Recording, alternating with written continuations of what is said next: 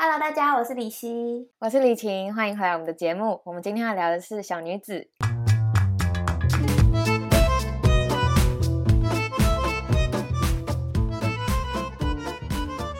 那一样，在我们开始之前呢，我会想要先跟李晴分享一下我日常中发生的一些事情。所以，如果想要直接听重点的听众朋友，就欢迎到我们资讯栏里面找到时间轴，就可以直接过去。嗯哼，好。反正就是几个月前，我就看到贵人散步音乐季在招募志工，然后我就报名，接着就上了，所以我就去了一趟台南。嗯，但是你知道，就是会去音乐节当志工的，其实大部分都是平常有在听团的人。然后就是这一类人呢，他们其实会有一些蛮明显的特征，就比如说衣服都会穿 oversize，然后或是那种偏文青偏复古的那种穿搭。哦，是这样子哦。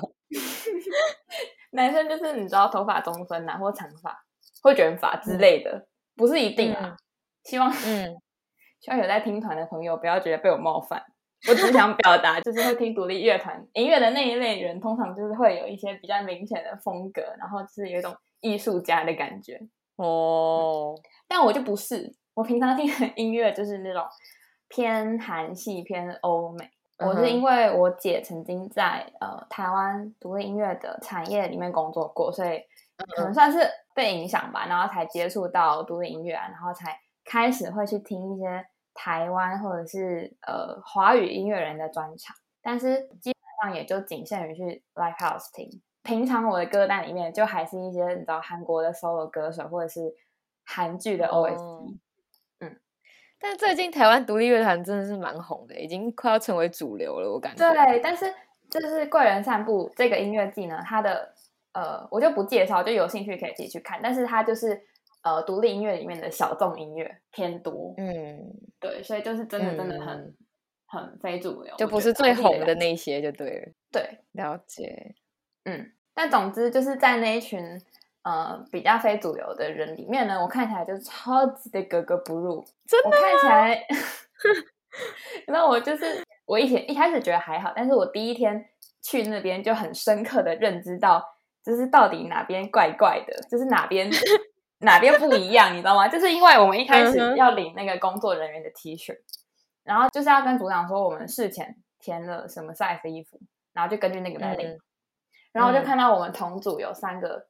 比我还要瘦小的妹子，他们就是一致都跟组长说：“呃，我的是 XL 的。”然后那个 瞬间我就知道我去错地方了。嗯，啊，你是拿什么 S 吗？？M？，对啊，我就拿一个超合身的 S 号啊，就超级突兀的，没有 hip hop。对，还还好啊，就是我就是一个你知道看起来会去听 I 的演唱会的人，混迹在。酷酷的听团没有啊，你的发型就很文青啊。对，反正我是觉得还是一个很好的经验，因为大家其实人都很 nice，然后最后都是变成朋友这样子。我感觉会听团人都很酷，都很有自己的想法那种感觉。没错，没错，就是一开始可能会觉得以圈外人的角度来看呢，可能会觉得他们好像有一点距离感。但是实际相处就会发现，其实根本就没有所谓的圈子的问题，就大家都很 nice，然后大家都是台湾人 的那种感觉。那我很好奇，问他们他们会不会就是鄙视听主流音乐的人呢？就很像看很多经典电影的人都会鄙视好莱坞或者是 Marvel 之类的那种，会不会？我觉得因人而异，就不是每个人都这样嘛。可能有些确实会觉得听主流的都很。主就是没有 没有没有格调，哎，我我很懂哎，我有时候嗯。听那种太热门的歌都会不敢拿出来讲，就是可能什么 Justin Bieber 啊，或者是以前可能艾薇儿啊、泰勒斯之类的，嗯，然后大家就会觉得哦，大家就是太普通了，你知道吗？就是因为红到嗯红到让人家觉得哦，你就是喜欢大家都喜欢的那种。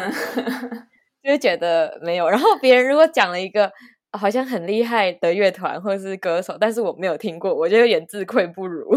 嗯嗯嗯，我觉得我们好像都是会崇尚那种很有自己风格、很有自己品味的那种人。对啊，真的真的。好了，那就差不多聊到这边。我们今天重点还是《小女子》这部韩剧。那我这边就帮大家做一下我们本集的大纲。就首先呢，我们会给大家一个剧情简介，接着会再分别聊一下彼此对这部剧的第一印象，然后我们会来聊角色，主要就是分成三姐妹，还有剩下的其他的反派或者是配角们来聊。然后在三姐妹的部分呢，我们会和大家分享一下《小妇人》这部经典名著呢，跟这部剧有哪些关联。接着我们就会稍微分享心目中觉得优秀或者是喜欢的一些剧情片段。接着会带到一些 bug 或是想要吐槽的部分，最后只是会给这部剧一个整体的评价。好，那我就先来介绍一下，就是简介一下小女子的剧情。这部剧呢，主要就是人珠、人精、人慧三姐妹的故事。然后她们就是出生在一个贫穷的家庭，那她们最大的梦想呢，就是可以还清父母的债务，然后有一个安稳的家。然后有一天，人珠。在公司一个要好的前辈花英，就是人珠就发现花英死在自己的家里面，花英的家里面，然后甚至他还涉嫌偷走了公司七百亿的秘密资金。然后人珠一边觉得很伤心，他最好的前辈花英死了，但他同时又发现，原来这个前辈他在死前给自己留了二十亿的现金，然后甚至还在新加坡用他的。名字登记了一些车子、房子，然后还在他的账户里面留下了那七百亿。嗯，于是呢，人珠就和公司当中的另外一个人，就是崔道日联手，然后他们就潜入老板袁尚雅还有朴宰相的家里面，就是 去寻找可以合理出入新加坡拿走七百亿的机会。然后与此同时呢。二姐任晶，她也以记者的身份在追查一个银行倒闭的案件，还有神秘兰花死亡案之间的关联。而三妹仁惠呢，就成为了袁尚雅她的女儿孝琳最亲密的朋友。嗯，所以三姐妹就跟袁尚雅他们一家人关系越来越越密切，同时他们也就发现了更多这些秘密的线索，然后就离真相越来越靠近。没错，这样。那李晴，你要不要先讲一下你对这部剧的第一印象？我刚看完的时候，就是边看我就边觉得这部剧反转也太多了吧！就是 怎么会一个接着一个？就通常一部剧可能就是一个高潮，然后一个反转点，或是就两个结尾的时候再转一个。但这部剧我真的数不清它到底反转了几次，你知道吗？就是 剧中剧转中转，然后 我就被转的很晕，这样一下子是袁尚雅，她突然就是。哦，原来一切都是他在自导自演，然后接着那个花音又突然复活了，然后，然后人精本来是被绑架，然后突然又出现在新闻直播上，嗯，然后最后吹到日还有一个计中计这样，嗯，所以我就觉得，就是虽然我自己是很很喜欢这种，就是你知道悬疑然后有反转的题材，因为我觉得猜不到他最后结局是什么，这种感觉很过瘾。嗯哼，可是我觉得有一个前提，就是他所有的细节要能够环环相扣，然后最后他揭开结局的时候，你会觉得一切都很合理，恍然大悟的感觉很重要。对对对对，我觉得那样就觉得很爽。但是如果他没有环环相扣，或者是你会觉得哎怎么会这样的时候，就会反而会有一种狗血或者是很拔乐的感觉。嗯，然后我觉得小女子呢，小女子就是有点介于这两者之间，就是介于悬疑 跟狗血之间。嗯哼，就可能在前段跟中段吧，就是会一直被他设计这种悬疑剧情所吸引。嗯，但是后面又开始觉得，哎，怎么推进的这么急促？然后就好像漏掉了很多细节，很多很多细节都没有交代清楚。像是花音他复活之后，他解释他怎是怎么过来的那一段，也是交代的蛮急促，很蛮随便的。嗯嗯嗯，就会觉得哦，这么简单就带过，前面铺了这么久，你怎么就？十分钟就讲完了，就会觉得有点错愕，这样。嗯，所以这一段我就觉得有点偏狗血，然后前面就是比较偏悬疑这样子。嗯哼，对。但是整体而言啦，我还是觉得它是一个很抓人眼球的作品，就是它每一个角色的形象也都很鲜明，然后令人印象深刻，而且演员也都发挥的很好，所以也不会觉得说，也不会觉得说看到后面很失望或什么的，只是觉得嗯。有一点，就是会偶尔有一点错愕，但是整体来说还是喜欢的。嗯哼，对。那你呢？这其实又是一部我没有看背景资料就直接看的剧，所以在开始之前呢，我的期待是，就是你知道，类似那种都会女子图鉴，平凡的小女子怎么过平凡的人生的那种故事。没想到是一个剧情感那么重的影集。对，然后呃，我在这部剧里面真的看到超级多我很熟悉的演员，几乎所有重要的角色呢，我都看过他们主演的另外一部剧，所以前几集我其实都在玩那个连连看，玩的很开心。而且我就不知道大家有没有发现，我很常问李晴说：“呃，你知道这个演员是谁吗？”然后他就是演的某某剧的某某，就是前面的集数可能常听到我问这件事情。就因为我们自从看了一定的量的韩剧之后呢，我就开始真的很呃热衷于辨认演员，就好像我心里有一个集邮册，可是集的是演员这样子。嗯，然后我觉得也是因为我很享受去看同一个人、同一个演员他怎么样诠释一个完全不一样的人格，我觉得这个是最能够体现演员这个职业的魅力的时候，就尤其是真的。呃，那些经典的角色，但是他可以完全不串场的演员，真的是很优秀。嗯，像那个金高银，我就完全不会想到鬼怪新娘。对啊，完全就两个人格。对。然后还有那个喜欢二姐的那个男配，我也完全不会想到他在那个那叫什么，就是一个红红色袖子的古装剧里面的一个让我很痛恨的男二。嗯，这是演员的部分。那另外就是，我觉得这部剧的调色让我印象蛮深刻，因为它通常是那种就是有一点清冷的莫兰迪色调，像是他的他的第一幕在那个好高级的词汇哦，你刚说什么？莫兰迪，哇，就是有点《延禧攻略》的感觉，你不觉得吗？就是第一幕在那个他们三姐妹的家，就是会给人一种。有一点电影感，冷，对，有点冷，然后有点距离，有点古怪，但是又蛮有质感的那种感觉，对，很喜欢。觉得对啊，印象中好像没有在韩剧里面看过这样子的调色，嗯，就很像韩国电影的调色，嗯，对，对啊，然后所以这就是我在看第一、二集的时候最多的感想。然后剩下都是还比较在等待，说这个故事会怎么样发展，然后带我去哪里。嗯，好，那接下来我们就先来聊聊，就是小女子当中最主要的三个角色，就是三姐妹人珠、人精跟人慧。嗯，那李希，你要不要先来讲一下对三姐妹的看法？OK，那在看到小女子这个剧名，然后再加上三姐妹的设定。我相信很多观众应该跟我一样会联想到《小妇人》这部世界名著。那编剧他也确实是借了《小妇人》部分的设定。那《小妇人》真的是我国中时期最爱的古典名著之一。那时候我应该是看到每行都要会背那种程度，所以我这边就稍微，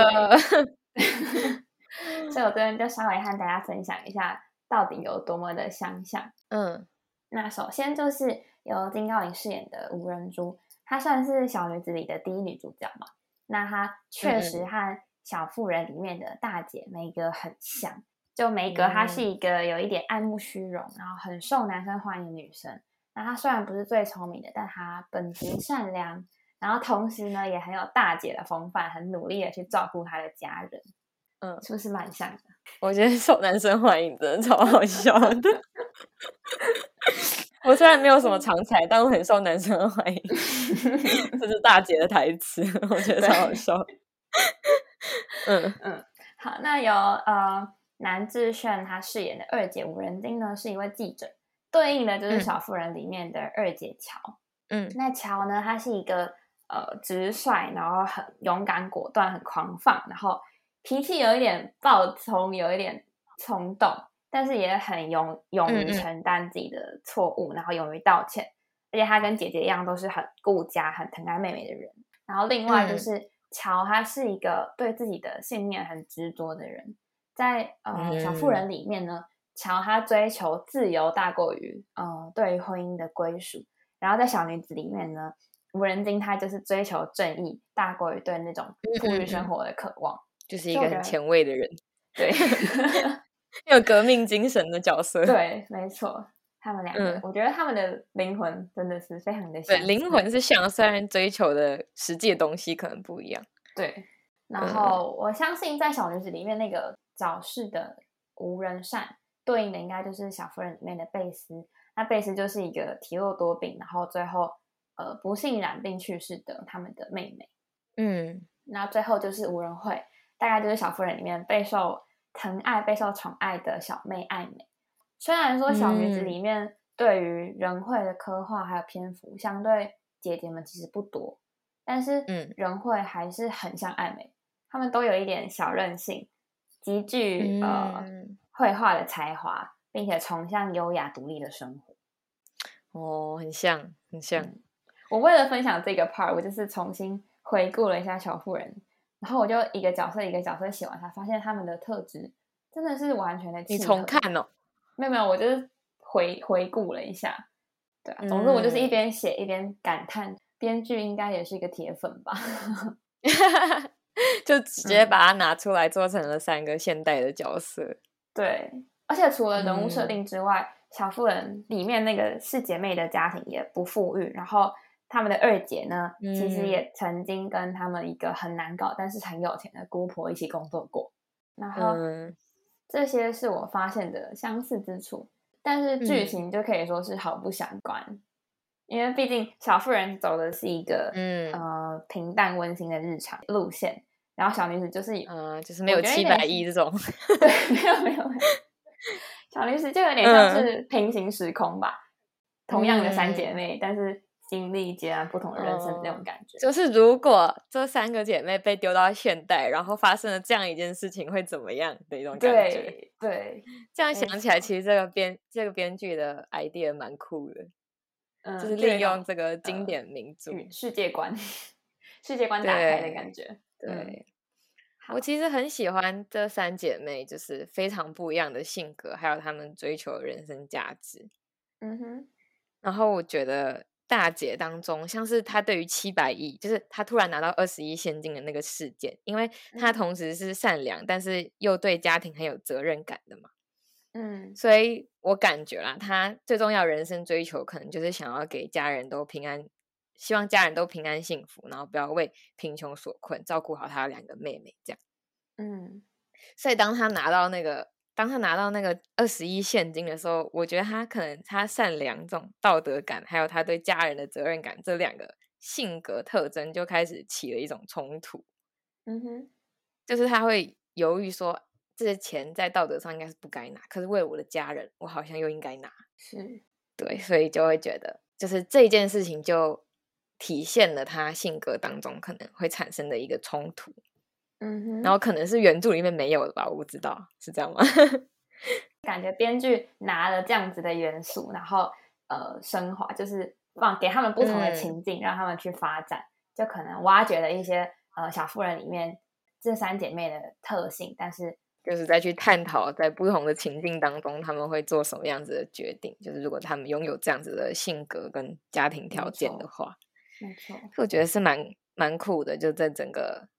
角色的设定上，嗯，对啊，那我们接下来就会暂时就是抛开《小妇人》这本书，然后专注在《小女子》这部韩剧里面的三姐妹，聊聊她们的性格，然后跟我们自己主观的喜好。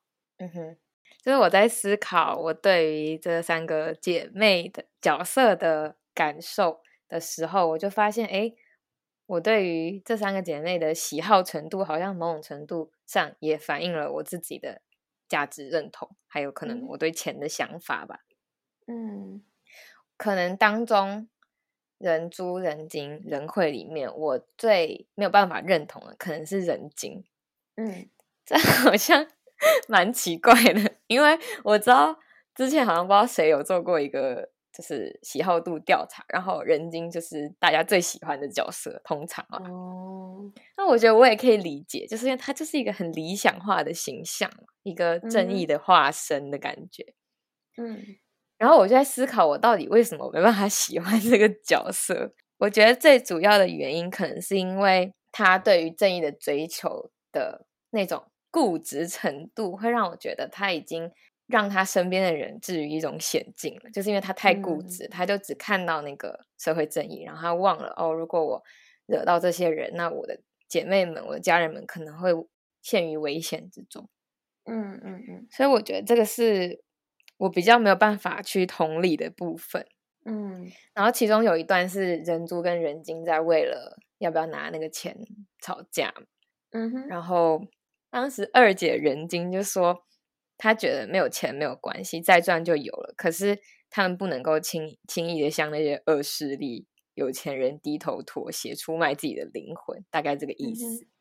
嗯，然后大姐当时就斥责他，认为人精太天真、太倔强了，他太不把钱的力量当一回事。嗯，然后我觉得他这个就是骂的很在点上。嗯哼，我很同意。嗯，人猪。的这个想法，就是我觉得，就是他是勇敢的，可是同时也是任性，然后太有棱角的一种状态，我就会觉得他跟这个现实社会有点难以怎么说和平的和这个世界相处。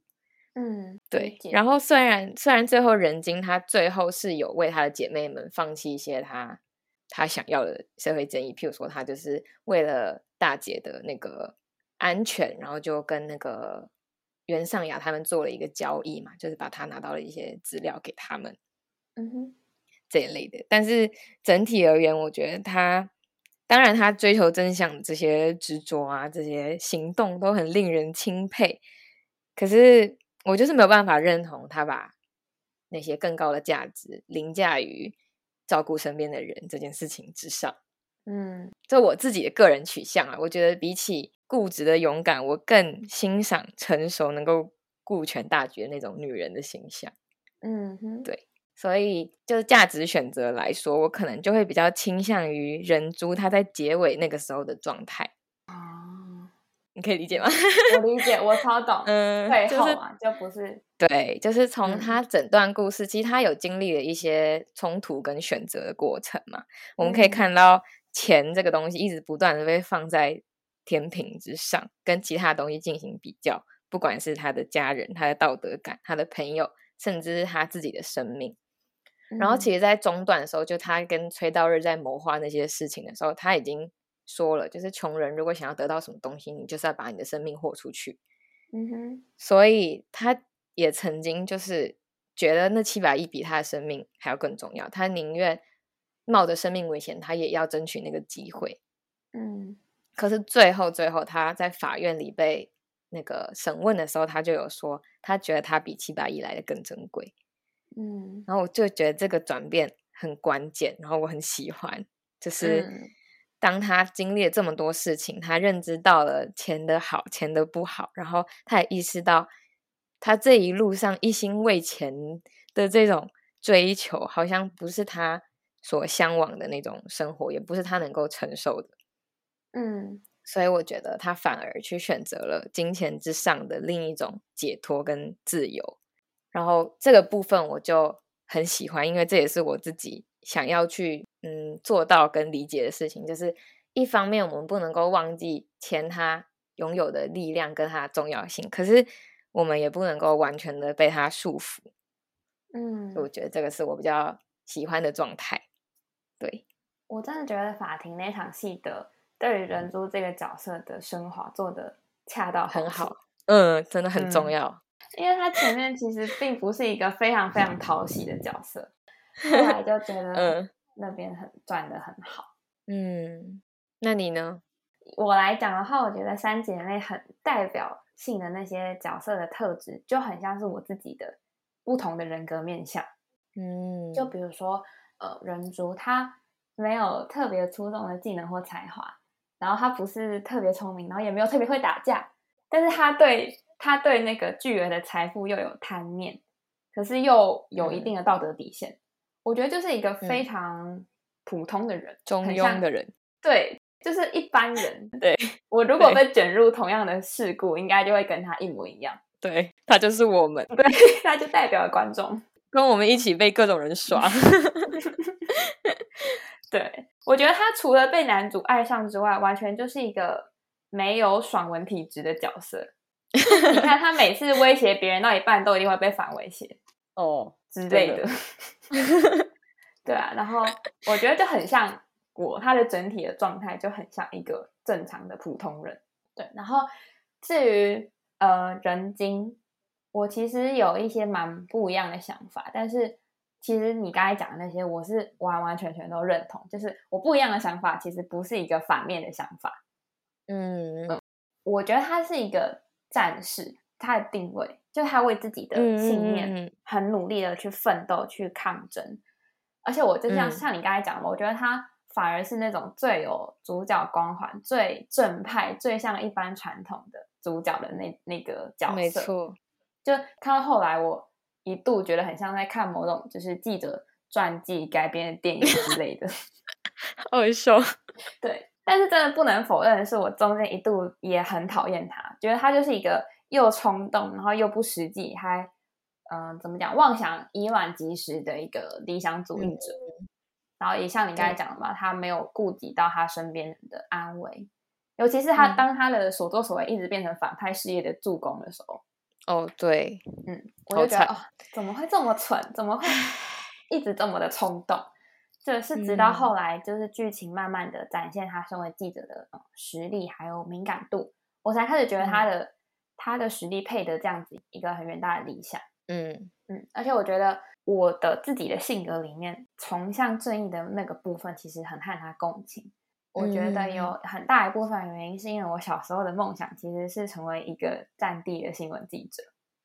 哦，好酷！高中的时候，嗯，因为我觉得就是在一个呃险象环生的地方工作的那种热血感，会是一种幸福感。然后这种幸福感是别的地方没有办法给我的。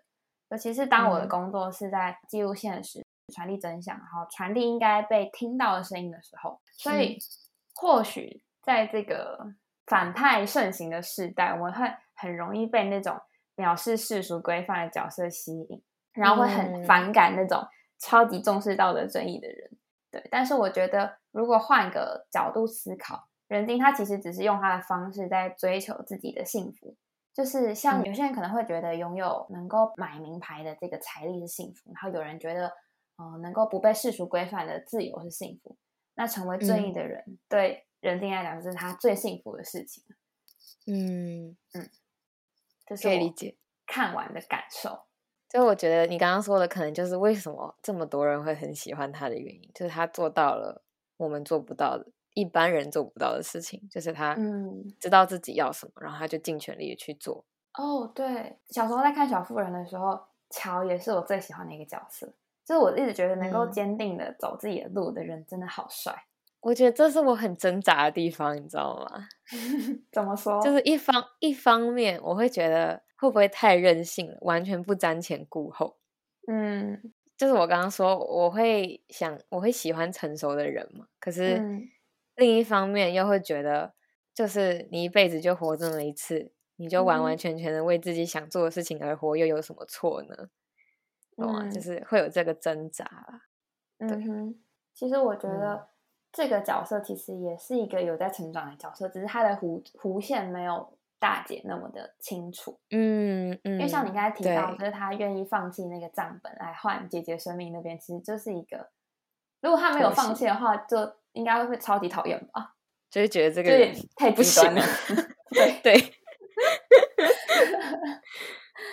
嗯，那最后就是那个小妹仁惠，虽然大部分的时候我都蛮讨厌她的，我就觉得他是一个很不懂得照顾姐姐心情的小孩。但是，嗯嗯，其实我是很能够，就是另一方面，我其实也很能够理解他对家人的那种亏欠感。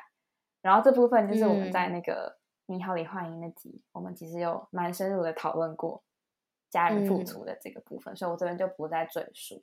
然后就是你前面有提到关于人多跟人精摊牌自己有公司不见的秘密资金的这个这一场戏，嗯嗯，我其实也嗯感触很深，因为我觉得他们两个人就是一个站在利己的那边，一个站在正义的那边嘛。如果稍微比较二分法来讲。对，但其实我觉得最有趣也最真实的就是，他们两个依然只是站在光谱相对的两端，就他们不是绝对不能妥协，或是死都要钱，就不是这样子嘛。嗯，他们的信念就是会常常随着当下不同的情境改变，或是呃变得靠近，变得疏远。嗯，然后像是妹妹她需要手术，呃手术手术费的时候，仁心她其实就愿意妥协去接受那份钱，虽然她最后没有，她最后去找她的亲戚嘛。对，但是呃像仁珠他也是为了所爱的人，他再多的钱也愿意放弃。所以我就感觉到。我们慢慢的变回变成社会人士的时候，就好像在生活中要不断的做生存还有道德之间的选择，而且常常就是你知道鱼与熊掌不可兼得，我们立场很多时候会掺杂非常非常非常多矛盾的因素，因为像是人族他的利己其实并不是全然为他自己，其实也是为了他的家人。对啊，对，所以就是呃很多的因素都会影响那个天平，然后。影响我们什么时候要妥协？会不会妥协之后就再也回不去那个最干净、最能够堂堂正正的样子？嗯，对，所以我就其实一直在问自己，然后我也想问你，就是如果今天呢，是我们换作是我们努力工作了十年，然后一边要还家里的债务，一边要照顾弟弟妹妹，给他们更好的生活，但是我怎么样努力工作，就是买不起车、买不起房、还不起债。那这时候我会不会收下那个巨款呢？我觉得，我跟你讲，我我最近真的想象过，就是如果我以后穷到爆怎么办？就是 你可以想象那种生活吗？就是你只要一个礼拜不工作，就吃不到饭的那种状态。嗯哼，我在想的时候，我就觉得好可怕。就是我知道，真的有很多人都在过这种生活，所以我觉得我我是一个很幸运，然后我觉得很感恩，就是。我还可以吃好穿暖，嗯，对。当我在想象，如果我的生命进入那种状态，就是我的工作是为了生存，然后我每一天就是在为了我的生存而努力，没有办法停下来，甚至去想其他任何事情的时候，那是一个什么样子我呢？嗯，我觉得肯定会跟现在的我不一样。就是如果我是在一个极端的状况下，负债累累。甚至工作不稳定，或者我妹妹有心脏病之类，虽然我没有妹妹，但是 如果啦，那这种时候我就会觉得哇，钱太重要了，钱就是我的救赎啊，你知道吗？它可以解决我生命中所有的问题跟烦恼，那为什么我不拿呢？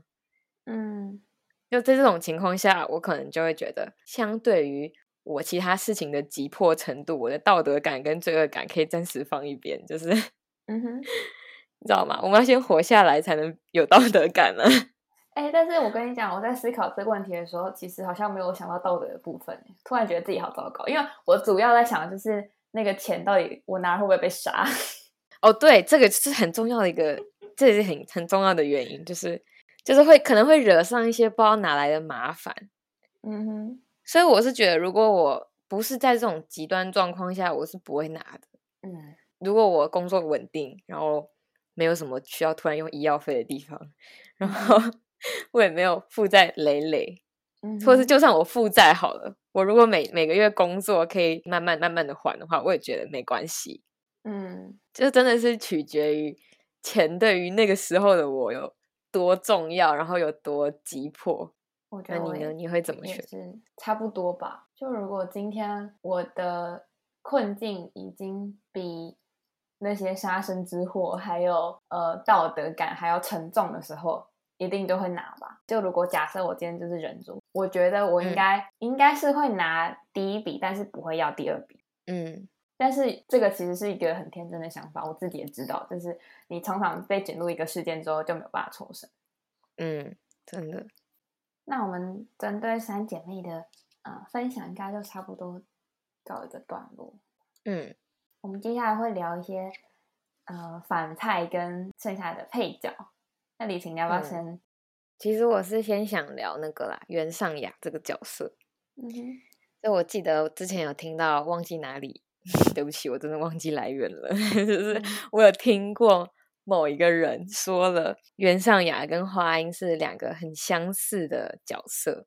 嗯。我一开始想说，嗯。有吗？然后我又再想了一下，觉得好像是，我觉得蛮同意，就是花音跟袁尚雅其实蛮相似的这个观点。怎么？因为他们最深的创伤其实都来自于自己母亲死掉的这个事件嘛。嗯哼，就是像袁尚雅，她是小时候不小心失手杀了她妈妈，然后呃，花音则是因为她给她妈妈一笔钱，然后那个银行倒了，所以那笔钱就没了，就间接导致他妈妈的死亡。这样，嗯哼，所以我觉得他们都在自己的母亲死掉之后，有那种对呃愧疚感，然后又悲痛又愤恨的这些情绪无处宣泄，所以他们最后就选择了一种对于自己还有对这个世界都很极端的报复手段。嗯哼，他们都曾经也说过。以前的自己在那天就已经死了，那天就是指他们妈妈死掉的那一天，所以我觉得他某种程度上就是在说，他们已经放弃了以前的自己所有曾经在意或是坚持的事情，然后就彻底进入了一种疯女人的状态。嗯，我觉得对，就是那个校长说的就很真实啊，她就是个疯，袁尚雅就是个疯女人。可是你看花音，她也没有很正常啊。嗯。他也是个疯子，就是还找人帮他，就是假假自杀什么之类的。他们做了各种事情，都是他的母亲死亡，然后对他们造成极大的那种冲击，然后他们就就完全改变了自己人生的那种相信的事情还有方向，然后进入了一种疯狂的状态。嗯嗯嗯，所以我觉得这是这两个角色很像的地方。嗯哼，嗯，然后这也带到另外一个，我觉得这个小女子让我想到的一个问题就是。人可以因为什么事情而变得疯狂？就是 拉远来看，《小女子》这部作品里面真的是疯子多于正常人的状态。这个应该可以同意吧？就是好像除了人猪之外，都不是太正常。人猪是唯一一个观众可以同理的角色。他感觉全程都在说 “what the fuck”，对对，他全程都在疯了。对他全程都跟我们一样困惑，就是他一进到原上雅家就觉得这一群人都疯子吧？我也是这样子想的。对，嗯，所以啦，这些很多这部剧里面的角色，其实就是我现在回头来想，就会发现这些角色其实都经历了一些很极端的体验，然后他们就可能因为这样脱离了正常的轨道。譬如说像秦岚会、青蓝会的那些人嘛，他们在战争当中被自己国家抛弃了。这是多么大的一个 嗯人生创伤啊！我觉得创伤。然后嗯，对，然后朴宰相也是亲手杀了自己的父亲，可能前面还有一些事情没有讲到。然后嗯，然后人猪，他有一有一阵子变得有点啼笑啼笑，也是因为他卷入了花音，就是他看到他死在他自己衣柜里的那个画面。嗯，我觉得可能也是一个相对来说比较大的冲击吧。然后。还有崔道日也是小时候就就就他妈妈就为了他被关上杀人犯的罪名，然后被抓去关这样。嗯，然后当然还有袁尚雅跟华英也都是经历了这些比较非常人会经历的事件。嗯，所以我觉得他们好像都一直就这些疯掉人都一直走不出来。嗯哼，对我觉得崔道日其实某种程度上也疯疯的，我不知道你同不同意，就是。他就是也是一个很，好不好？他是个很执着的人，就他对钱的那种信仰是，嗯，凡人无法，嗯，就是凡人很难达到的一个境界。虽然他后面也是有点转变的啦，因为人族的关系，嗯，但他一开始就说了嘛，钱是世界上最神圣的东西，嗯，所以我觉得他某种程度上也是 k 笑 k 笑的，对，反正我觉得这些人都是因为这些。可能创伤或者是不好的经历，然后就走不出来，所以他们就没有办法去思考，或者是去追求一个让自己会幸福的那种未来。他们就一直在背负这个过去的记忆，然后就成为一种很沉重，然后又很扭曲的信念，然后就进入那个不太正常的状态。这样，嗯，对，这是我对于这些其他角色的一个想法。你讲完之后，跟我的想法。蛮有连结的，嗯，因为我在看这部剧的时候，一直想到我们很常，其实有一句话我们很常听到，就是“可怜之人必有可恨之处”，嗯，但其实还有下一句话，就是“可恨之人必有可悲之苦”。所以我觉得这句话，它就是在我看完大结局之后，对剧里这些各种疯掉的人的注解。嗯，我觉得这句话超对的。就是跟这部剧，嗯，对啊。就举个例子来说，刚刚你提到上雅，他袁上雅他非常的可恨，杀了很多人，把杀人当做是游戏。但是他这一切的行为都源自于一个非常可悲的痛苦，就是他妈妈的死亡嘛。再加上他从小在那个青安会这样的环境长大，让他整个人格都扭曲了。然后，如果再举一个相对来说比较日常的例子，就是人丁的前辈张玛丽，那个女记者，她可以说完全没有记者的职业操守，但是这其实是源自于她很不幸福的童年。嗯，但是我必须声明，我觉得所谓可恨之人必有可悲之苦这样的注解呢，只是让我们明白说这些反派并不是无缘无故的就堕落，对他并不代表说。我们必须去合理化这些恶行，因为我觉得这是很老套的话，大家其实都是自己的选择，只是有些人选择的压力就是比较小。就比如说，呃，生来就是幸福富裕的人，他们就相对能够很轻松的就决定自己要当一个好人，当一个符合道德标准的人。嗯哼。但是有些人要成为好人，他们面对的压力就会比较大。就比如说，呃，人精他要面对经济还有权势的压力。然后袁尚雅的女儿，嗯，要面对的就是亲情，然后还有原生背景的这样的压力。但是他们面对这些，呃，可悲的苦痛和压力，他们依然选择，呃，当一个好人。所以我觉得这些痛苦，它可能往往是造就一个反派的根源，但是不应该成为他们辩解的工具。我觉得这样的 结论其实蛮陈腔滥调的，但是真的是我在看剧的时候。一直有提醒到自己反思的部分，就是啊，其实我的每一个言行都是我自己的选择。我要成为一个疯子也是我的选择，我要让自己过得更好，越来越好，越来越正常也是我的选择。嗯嗯，很像人精会说的话。嗯，对啦，我很同意啦，就是的确是没有任何，我觉得这样说也有点极端了。只能说很少有那种可悲之苦可以去合理化那些犯罪行为或者伤害他人的行为，嗯，除非他是脑损伤啊之类的，那可能就是 另一个范畴了，可能就不是他自己能够控制的，对啊，嗯，对。最后我想聊一下，就是秦岚会他们倡导的那句“底层人到底能够爬得多高呢？”我觉得这句话也让我引发了一些反思。嗯哼，就我觉得虽然。这句话本身看似是一种对于贫穷的人的解放，但实际上可能也是套上另外一个枷锁，就是怎么说？本来让贫穷的人不自由的原因是贫穷本身嘛，因为你没有钱，所以你可能失去了很多选择权。可是如果你把底层人能够爬得多高呢？这种标语。灌输给每一些每一个贫穷的孩子身上，那可能对他们来说，往上爬这件事情就变成了生命当中最重要而且是唯一的追求。嗯哼。那如果你回过头来想，是不是这些孩子他们同时就也失去了其他所有选择的权利，就失去了很大程度的自由呢？嗯。因为他们只有往上爬这个选项了。嗯。他们没有办法，你知道，平平凡凡当个农夫之类。我举例了。嗯。对，然后。再回头想想，其实我们很多现实当中的社会期期待也有一点像这种模式，就是有太多的信念都是这样，很理所当然的就被崇拜。他可能没有这么直端的给你，就是底层人能够爬多高，它不是一个这种这么直观的讯息，就是会埋藏在各种生活的角落，不管是在媒体。在电影、在家庭，就是各种角落，你都可以看到这些社会期待被不断的铺露在我们眼前。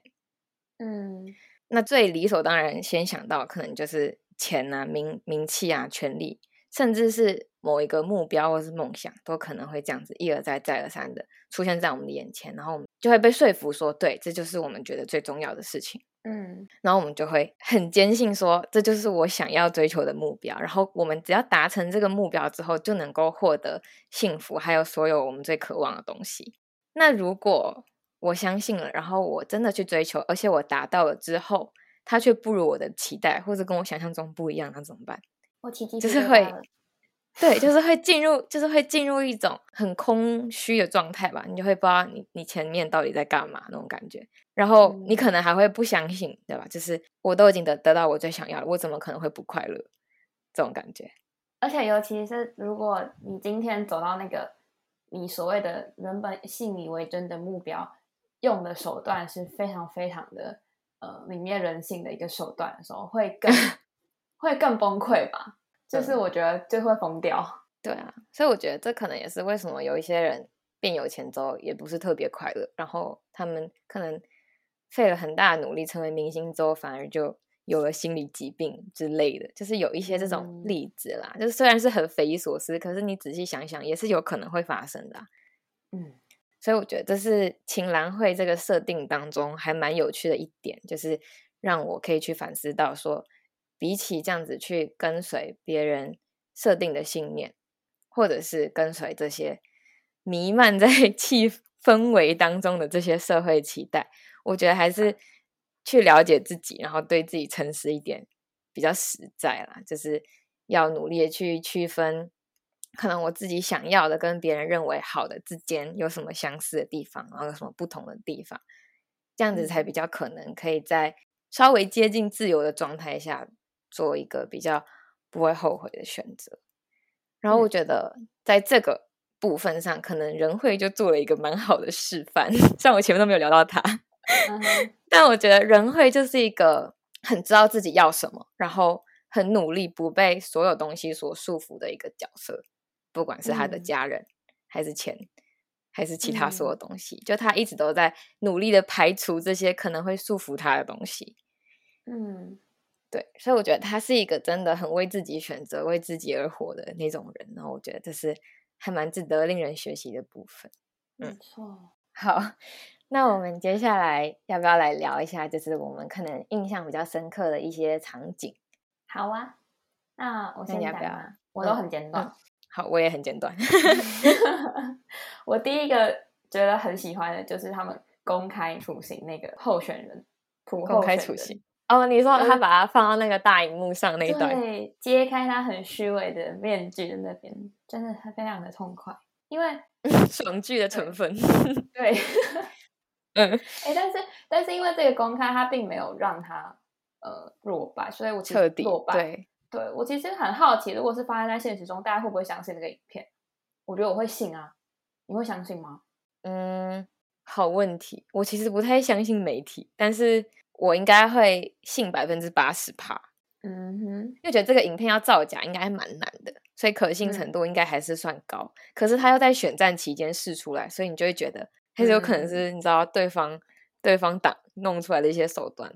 嗯哼，但是我觉得在剧里面之所以这个事情没有造成很大很大很惨重的影响，也是因为媒体的操作吧，带的风向啊，会让大家觉得说哦，大家都没有在相信这件事情之类的。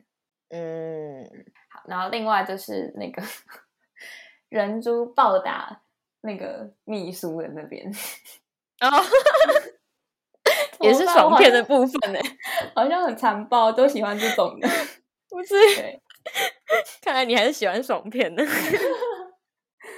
但是那边就看的真的很爽啊！虽然人猪他才得一分钟就掰了，真的很爽。嗯，对，然后。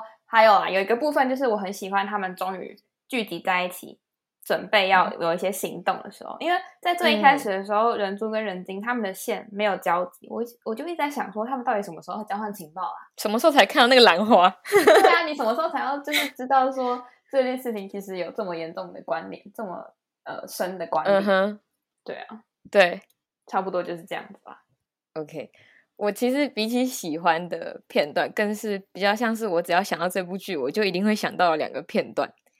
嗯，第一个就是人猪他在新加坡跟花音对峙的时候，他不是有个大反转嘛？他突然拿枪，然后指着袁尚雅说：“我好喜欢你这个表情，就像一个玩具被抢走的人。”哇，那一段我真的是 Oh my God！我真的是太喜欢金高银的演技，他演技大爆发哎。那一段真的大爆发，就是他那个表情真的是让我起鸡皮疙瘩，然后又超怎么说超敬佩他可以这样去诠释这个角色。嗯，我很喜欢这个黑化的 moment，虽然他也是后来又被 很快的 被制服，就是对很快的被制服，可是对我觉得那一幕真的是金高银的高光点。之一。嗯，对。然后第二个就是朴宰相自杀的时候，他不是毫不犹豫就跳下去了吗？嗯，哇，那一段我真的是震惊嗯哼，真的是震惊，因为我之我记得我之前有听过一个说法是说，如果你不是真的疯了，你是跳不下去的。就是正常人在跳楼之前一定会后悔。嗯，除非你在某种程度上已经精神不正常了，然后，然后他真的是零点一秒的犹豫都没有的那一种，哎，嗯，我就超，就是那个画面一直没有办法让我一直无法忘怀，嗯哼，这样讲有点奇怪，但就是我就是震惊，太震惊了，然后我就觉得从那一幕开始，我就真的意识到小女子真的很多疯子，然后，嗯，但是同时这个毫不犹豫的设计就很好的展现了。这个人他的疯狂，他的不正常，然后还有整件事情他有多么的荒谬，嗯，对，所以我就对这一幕印象很深刻。这样，哎，其实还有一幕啦，说到印象深刻，就是那个红色高跟鞋在衣橱里的那那个场景，我真的忘不掉。哎，哦，那真的很很噩梦。哎，没错，就那个他女儿那时候把它画出来，然后人珠看到的时候，我的反应应该跟他会完全一模一样，真的。太可怕了，嗯，而且他是，而且我记得他是，他是从玻璃反射看到的第一面，对啊，Oh my god，那个真的很毛骨悚然，那个真的超 级毛骨悚然的。哦，我现在我那一幕都不太敢看太仔细，一个大到不行，真的超可怕。好啦，那说完了这些满意的跟印象深刻，我们就来聊一聊我们在剧中看到的不合理吧。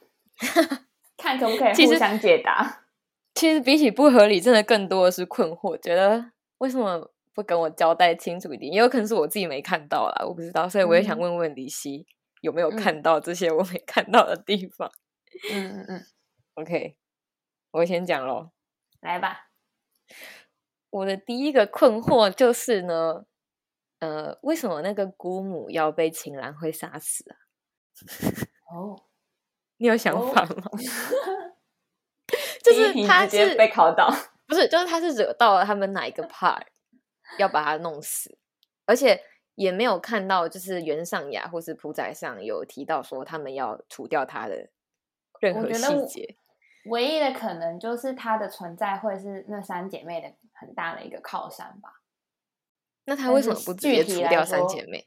具体来说，那边发生什么事情，我其实也不是很清楚。我一开始还以为是人族把他弄死哎，哦，对啊，我也是，因为那最后应该大家都这样想吧，觉得他被兰花蛊惑，然后就做了不该做的事。对，反正我就一直嗯不知道为什么他要死，就是他没有交代嘛，对吧？就是他死，就是他就突然死了这样。嗯哼。然后第二个就是为什么孝林看到他爸妈死掉之后都完全无动于衷啊？我觉得很妙哎。他不知道他爸妈死掉啊。完全不知道吗？就至少他不知道他妈死了，因为可是新闻都会报呢。最后一幕就是在那个男主载着两个小朋友在车上，然后呃，仁惠就问男主说：“你是不是要跟我姐或他妈说我们的位置？”但是他妈姐或他妈哦，所以他们还不知道。可是那时候新闻有报啊，袁馆长死在他家里。可能他们那时候，他们那时候都穿那个登在国外，然后在很偏僻的地方吧。我觉得是还不知道。嗯嗯，好，有小小解惑到了，这可以。嗯，然后就是有一段是崔道日，不是一直都很想要带他妈妈去另外一个地方，然后过平安幸福的生活吗？嗯哼。然后从某一个 moment 开始，他妈就突然 消失了。就是自从他妈妈上了节目，然后写了那些呃写了那些事情之后，他就彻底的消失了。可能就不重要的吧。这是我不得而解的地方。就是最后崔道日他离开的时候，他妈妈也不见了，所以我就很困惑，他妈妈去哪里了？我倒是没注意到。对，其实这不是什么太重要的事情啊，只是我就有想到他妈为什么不见了这样。嗯，对。好，最后一个，OK，就是 等一下，最后一个就是人精的吻戏，怎样？那怎样？不是，OK，一个是我觉得有点突兀，然后第二个是人精突然就说他这一段路程当记者觉得很开心，就是因为跟那个男生在一起。嗯哼，我整个三观都被毁了，就是你怎么可以这样说？你不是要追求社会正义吗？怎么变成谈恋爱了？我就觉得哇，他那边有一点让我没办法，就是我还没有跟着他一起转变，然后就突然变了那种感觉。理解，但我觉得应该就只是一方面是编剧要给这条线收尾，这条感情线收尾，然后另一方面，其实我在看的时候的感觉比较像是他在努力的拼他的事业的时候，他旁边有一个人很支持、很照顾他，嗯，所以让他能够有一点那种义无反顾，然后没有后顾之忧的那种感觉吧。我自己是这样子理解的，嗯。哎，原来这是你的最后一个。那这样子的话，我的问题你都可以解答。哎，什么意思？因为我我有疑问的地方跟你完全没有重叠。也有可能我没有想到啊。我跟你说，就是新加坡那边，我整段问号。嗯哼，是那边我那边很多繁种，我完全完全完全跟不上哎！我就一直想说，是我不够聪明，还是真的很多 bug？就比如说整段哦。就新加坡新加坡人猪这个假身份到底是为谁存在？然后就是我不懂男主要人猪去的理由，也不懂尚雅在那边设那个局的理由，然后我也不知道尚雅他到底 知道了多少，设计了多少。然后总之我后来就整个放弃，我就觉得说哦，好啊，编剧你要跟我说是这样，就这样吧。我觉得啦，嗯，应该是袁尚雅先发现了，呃。发现了花英在新加坡有帮人珠买房买车，反正从最最最一开始，人珠就已经是袁尚雅选中的那个女主角了。嗯，然后所以花音前面也是在配合袁尚雅在演，其实我不知道他到底是配合他演戏，还是他就是被引入了这个局里面。嗯哼，总之前面花音就还是袁尚雅的人。嗯，然后后来到了新加坡之后。袁尚雅就觉得这是一个最适合成为他剧情高潮点的地方，他就要假扮说花音还活着，然后然后让所有的人就扮演那些小角色，然后告诉人猪有一个人猪在这边生活，而且跟他长得一模一样。嗯哼，这样对。然后崔道日是不知道这些，崔道日只是想要跟他去新加坡拿那笔钱而已，应该啦。然后在那个过程当中，花英就发现了袁尚雅在布这个局，就他知道。他想要在这边就是了解呃那个人猪的性命，所以他设这个局演这出戏就是兴趣跟对就执行，其他主线剧情都没有关系。嗯，就等于说袁尚雅从很久以前就已经在布这个局了。嗯哼，然后布到新加坡，他自己去。他之前不是有一次，他之前有一次飞新加坡也是为了布这个局吧？然后她老公就一直叫她回来了。嗯，我觉得你刚才讲的这些可以跟我的理解变成一个综合的版本，因为我昨天就是因为太困惑，我跟我们的诚信友人呢，我们就是在聊这个剧嘛。总之呢，我就问他我刚才的困惑，然后他的他的理解是，花英是帮袁尚雅洗钱的人嘛？哦，对对对对对，对，他们的方式就是借了吴人珠的名字，然后创造了一个人猪的身份在新加坡。结果呢？这个时候花英他死掉，然后袁尚雅他就领不出那些钱，所以他需要设一个局，让人珠亲自去把新加坡的钱领出来吗？哦，对对，我刚刚忘记了这个部分，就他们一开始是为了洗钱，对，但是就是要结合他为什么当初要找人族，就是他为什么需要找一个真实的人，他为什么不要随便创造一个假人？用那个账户，他还可以把钱领出来，我就不太懂这边，就等于一举两得嘛，他又可以洗钱，又可以满足他的兴趣，哦，多好！天哪，我们刚才这样子推测这些，大家听得懂吗？大家有想听吗？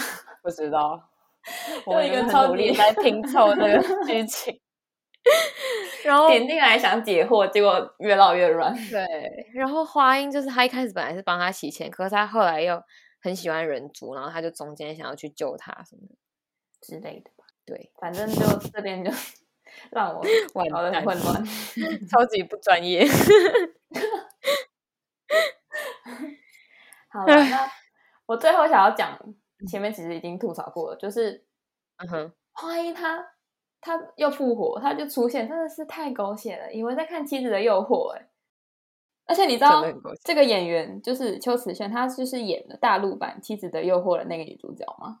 嗯，我没有看过《妻子的诱惑》，她就是一个就是一个妻子，然后她老公外遇，然后那个妻子就是呃变身回来一个很正的女人，然后来报复这个这个事情。你说她是她是狗血剧原配就对了，狗血到不行到不行到不行的剧。OK，反正就同个演员嘛，然后所以他后来那个法院那个出场了，我就觉得哦天哪，该不会是他吧？仪式感。我是没有看，我是没有看那个狗血剧，只是他那个就是同一张脸哦，我不知道，就是整个那边我觉得太不行了。